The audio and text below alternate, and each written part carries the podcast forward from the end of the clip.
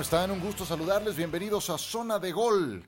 Casi completa la semana 6 de la NFL y aquí les saludo con muchísimo gusto con las primeras conclusiones de lo que nos ha dejado esta semana 6 de la NFL. Hablaremos de Dallas y su triunfo en Foxboro, de Pittsburgh y su victoria ante los halcones marinos de Seattle.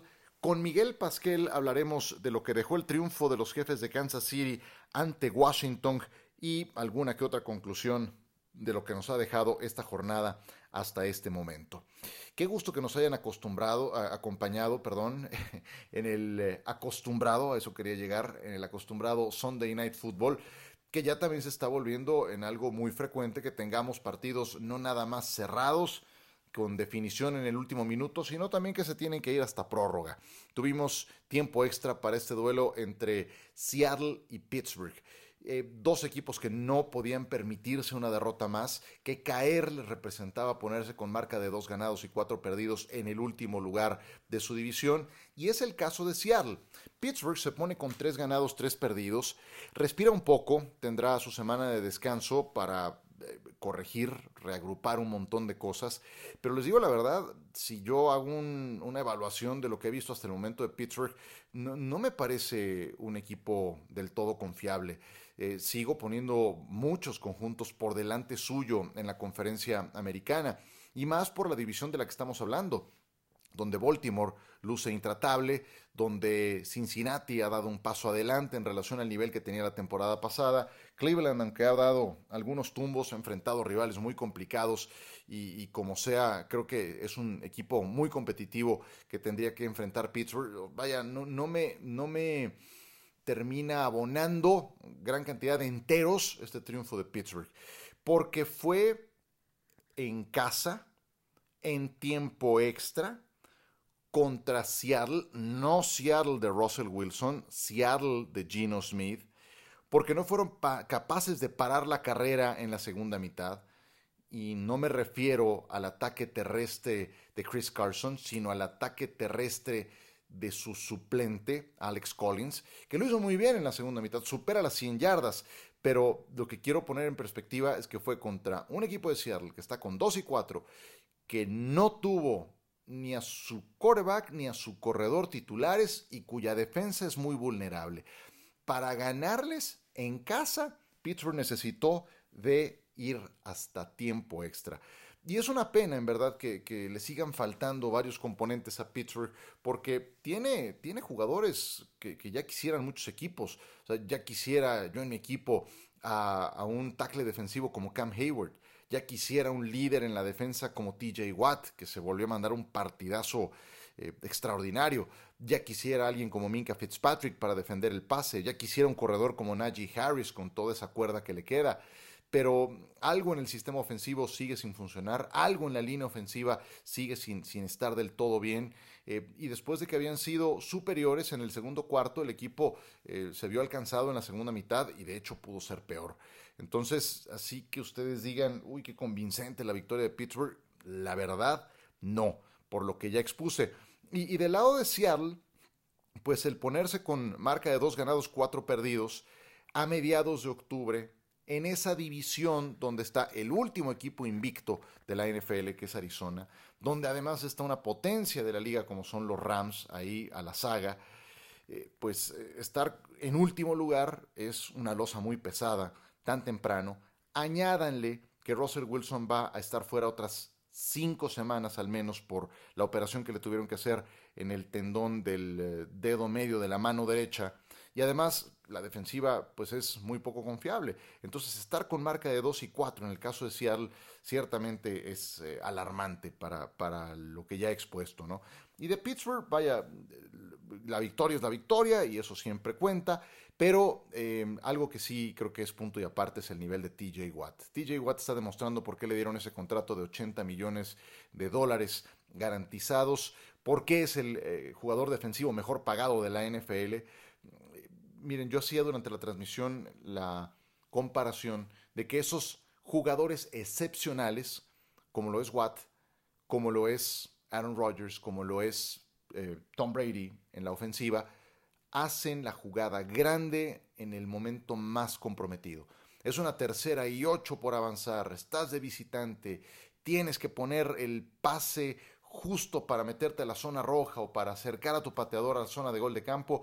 Y en esa tercera y ocho, Brady pone el pase preciso donde debe hacerlo. O Aaron Rodgers, si necesita alargar una jugada, lo hace, pero pone el pase donde debe de ser. Bueno, el equivalente a la defensiva es lo que hace TJ Watt. Es una jugada en que ya se están metiendo a zona de gol de campo, qué sé yo, es tercera oportunidad.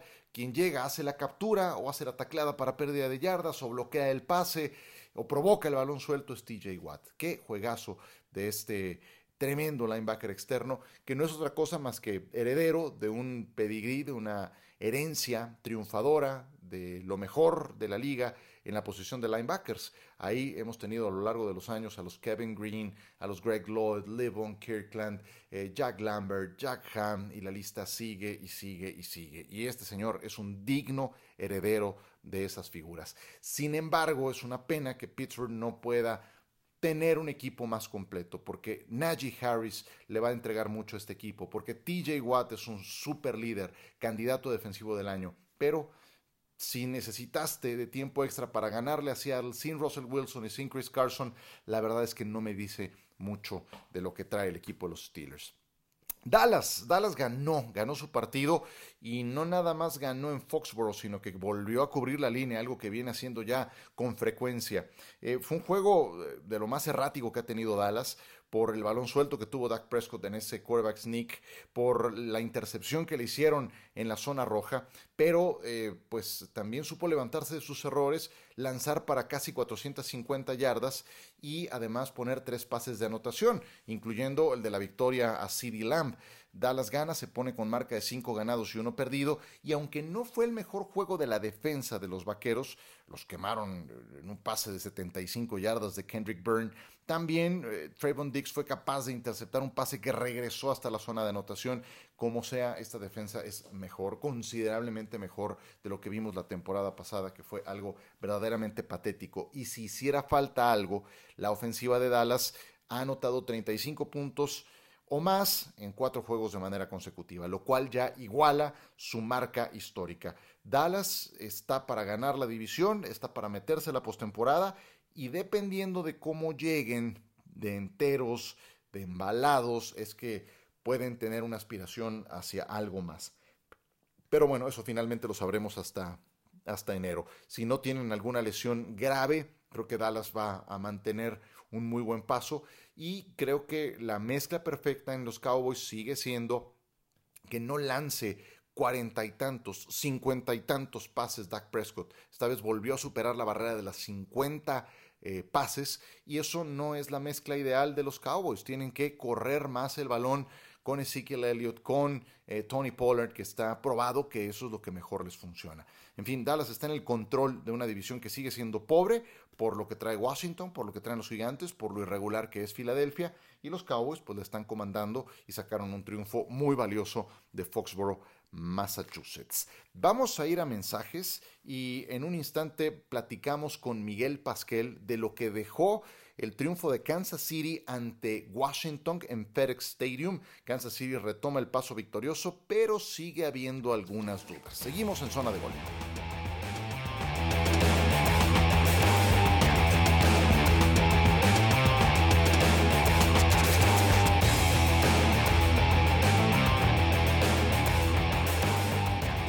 Regresamos con ustedes en esto que es Zona de Gol y quiero saludar con mucho gusto a Miguel Pasquel. Miguel estuvo en la transmisión del Kansas City 31, Washington Football Team 13, el día de hoy por la pantalla de ESPN para Centroamérica. ¿Cómo estás, Maiko? Bienvenido.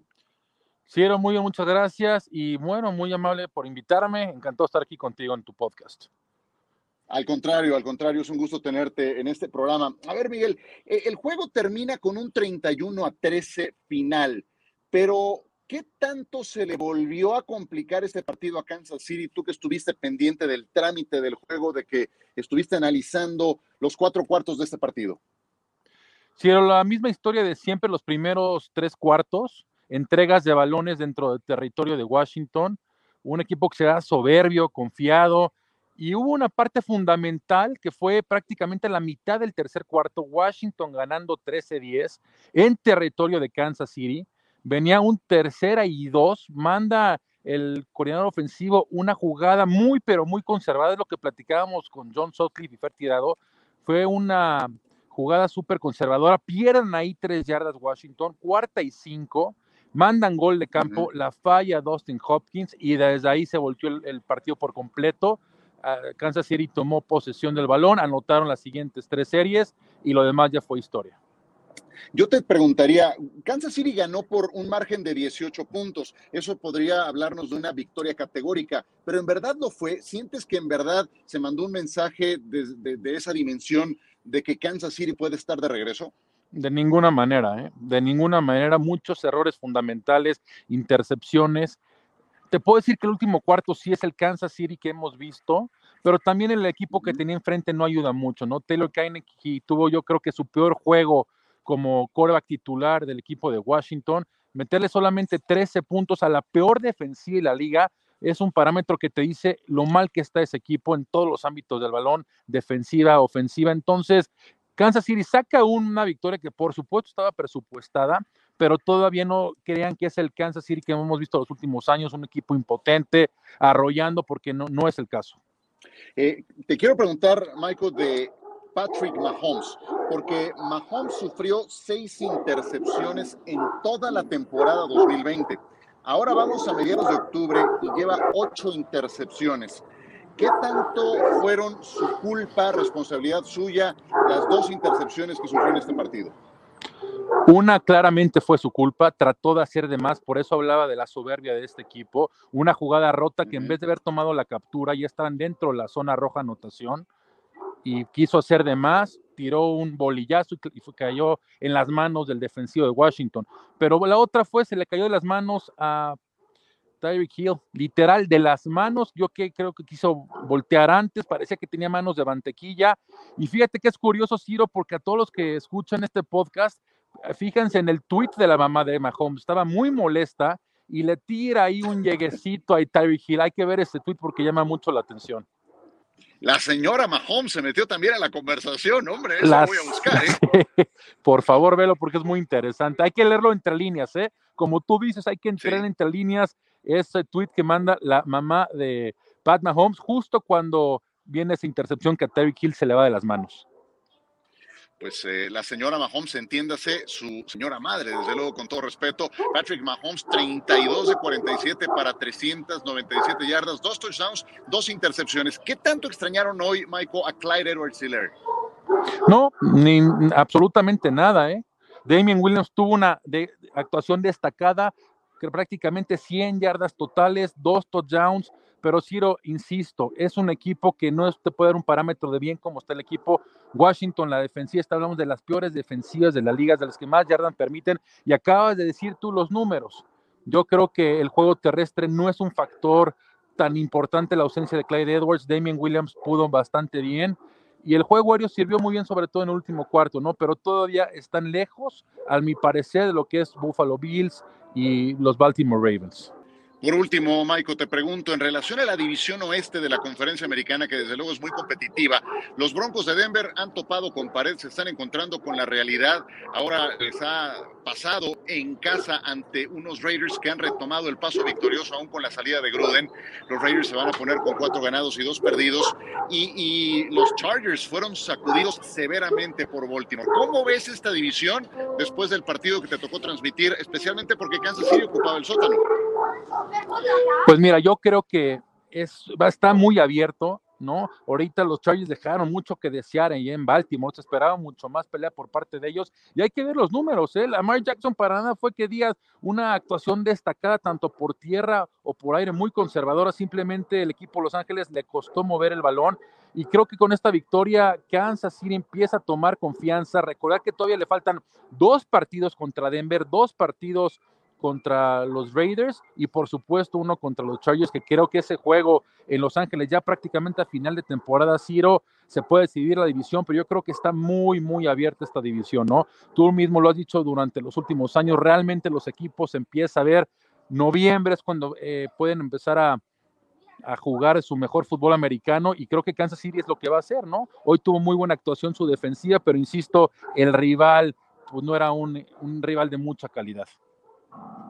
Por último, Michael, de los resultados finales, especialmente de los juegos del mediodía, ¿con qué otra cosa te quedas? ¿Qué detalle destacarías? Me encantó lo que vi de Aaron Rodgers, ¿no?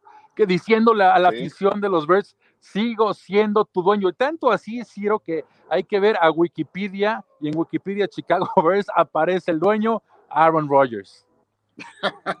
bueno, escuché algo también durante la transmisión que decían los comentaristas que ahora que se acercan las fechas de Halloween, eh, se pueden conseguir en Chicago muchas máscaras de monstruos. Y uno de ellos, justamente, Aaron Rodgers, los tiene de hijos. Es su dueño, Aaron Rodgers, y hoy lo volvió a demostrar ganándoles por 10. Querido Michael, felicidades por las entrevistas que has logrado durante esta campaña. Te agradezco estos minutos y te mando un abrazo. Muchas gracias, Ciro. Igualmente, abrazo es Miguel Pasquel en esta zona de gol. Nosotros continuamos.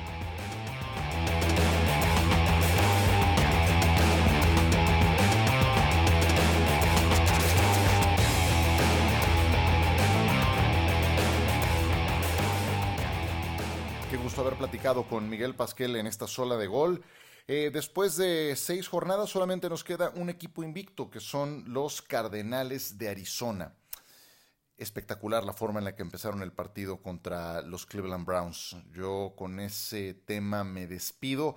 Eh, no sé en qué momento van a perder la condición invicta, porque eso va a ocurrir con, con los Cardinals, pero la manera en la que entraron al campo en ese partido, en condición de visitante, con lo que implica el viaje a uno de los campos más bravos, que es el de los Browns, la perrera municipal, eh, entraron directo a pegarles a la barbilla a los Browns. Empezaron ganando 20 puntos a cero.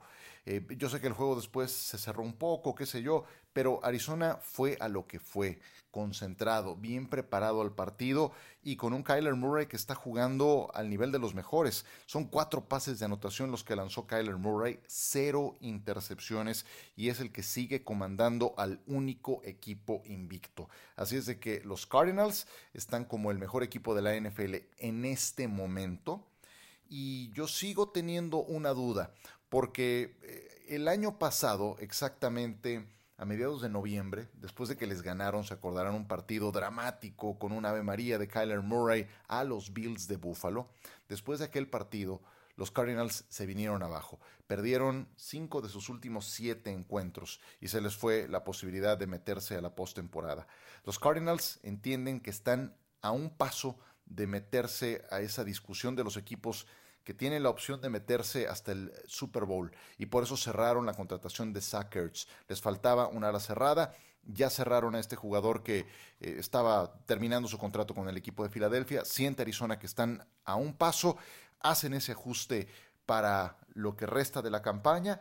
Y vamos a ver, mi única duda es esa. Quiero ver a Arizona en los meses de noviembre y diciembre para ver si son capaces de mantenerse y no se desploman como la temporada pasada. Lo que sí veo en este año en relación a la temporada pasada es que es un equipo más completo, más profundo, con mejores jugadores que llegaron al, equipo en esta campaña, como AJ Green, como el propio JJ Watt, y con un Kyler Murray más experimentado. Eso les puede ayudar a no caerse.